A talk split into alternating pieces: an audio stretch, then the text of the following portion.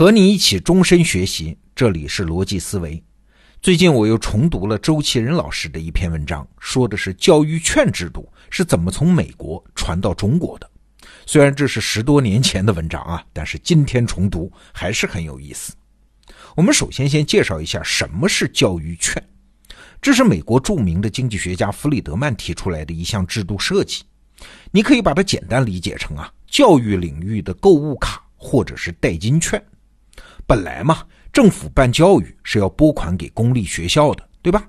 那这笔钱如果政府把它从拨款变成教育的代金券，直接发放给学生，然后学生呢拿着这个券去选择学校，我选择了你这个学校，我把这个券交给你，学校拿着收集起来的券去找政府兑换成相应的钱。那这么做有啥好处呢？你想啊，原来公立学校是坐等政府拨款啊，是旱涝保收。现在，假如没人来上学，你就收不到教育券，就没法向政府领到钱。哎，这不就是引入了市场经济吗？逼着学校不得不想办法提高办学质量。哎，怎么样？这个制度是不是听起来很不错呀？不过，教育券之所以受到周其仁教授的关注，不光是因为它本身的设计，而是出于另外一件事儿。那是二零零一年的时候啊，这项制度在咱们中国，没错，是浙江省的一个县，叫长兴县，被成功实施了啊。墙内开花墙外香。我们简单说一下这事儿的经过。两千年十月的时候呢，长兴县的教育局局长去美国加州的一个小城市叫罗斯密市去考察，在这几天里啊，他总能看到罗斯密市的一个女官员四处宣传一种叫教育券的制度。他大概了解了一下，突然觉得这个东西好啊！要知道，长兴是中国经济的百强县，教育经费并不缺，它少的是啥？是竞争机制，来激励大家努力提高办学的积极性啊！那要是把教育券这种市场经济制度引进来，学校之间有了竞争，积极性不就提高了吗？当然，这只是问题之一。事实上，这位教育局局长还考虑了很多其他问题。哎，他想来想去，发现教育券基本都能解决我们的问题，哪儿哪儿都合适啊！而且就算哪儿不妥，我们可以在执行的过程中再调整嘛。哎，三十多年来，我们中国改革开放从来都是这么搞的嘛。总之，先干起来再说。于是啊，这位教育局长兴奋地带着这套理论回到了长兴县。两千零一年三月提出构想，五月上报教育厅，九月新生入学之前，教育券已经发到手里啊！而且针对长兴县的问题，教育券确实发挥了很好的作用啊！至少在当时那几年取得了不小的成功。那听到这儿，你可能会觉得，这不就是一个领导虚心学习、四处取经，然后推动改革的事儿吗？虽然让人钦佩啊，但好像也不算什么特别新鲜的事儿。我们啊，只知其一，不知其二。假如我们深入这件事的背景，你会发现它没有那么简单。首先啊，这位教育局长去考察的罗斯密市，他自己从来没有执行过教育券制度，而且不光是罗斯密市，整个美国都从来没有完整的接受过教育券的制度，只有一些零星的实验。从弗里德曼提出开始，一直到今天，教育券在美国本土是充满争议的。这事儿说来话长啊，我们都知道，弗里德曼是一位贡献很大的经济学家，他提出的很多建议，比如说建立个人养老金账户啊，废除浮动汇率啊，把征兵制改为志愿兵制啊，等等，都对世界产生了深远的影响。但是呢，他提出的建议中，唯独有两件事争议非常大，一个是毒品合法化，第二个就是我们今天说的教育券制度。那争议大到什么程度呢？举个例子，一九九九年的时候，有一份关于哥伦比亚特区的教育券法案，都已经通过了联邦会议啊，但是到了总统克林顿这个环节，他直接拒绝签字。更有甚者，比如说佛罗里达州，索性啊宣判教育券是违反州宪法的，直接一棍子打死。那美国人到底争什么呢？我们来简单设想一下，你就明白了啊。假如有一家坏学校。他招生广告做的特别好啊，所以就很能收集教育券。但是呢，他暗中拼命的削减老师的质量和数量。那在短期内，他是能骗到一大笔钱的。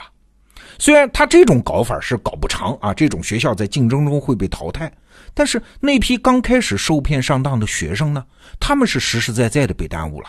一个人呢，一生中受教育的机会是稍纵即逝，而且不可逆的，任何学生都承受不起这个代价。所以啊，自由市场竞争引入教育领域要慎之又慎啊。当然，美国人争论的话题还有很多了，我们就不一一列举了。总而言之，教育券制度在美国提出了六十多年，却始终得不到大范围的实施。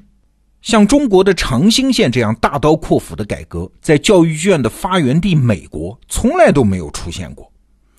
说到这儿，你可能就会问喽：这位长兴县的教育局局长是不是有点莽撞啊？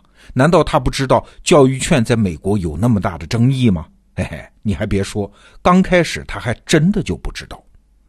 关于这一点啊，周其仁教授曾经当面和这位教育局长确认过细节啊。事情的经过大体是这样的：当年他去罗斯密市的时候，正好赶上州里的大选。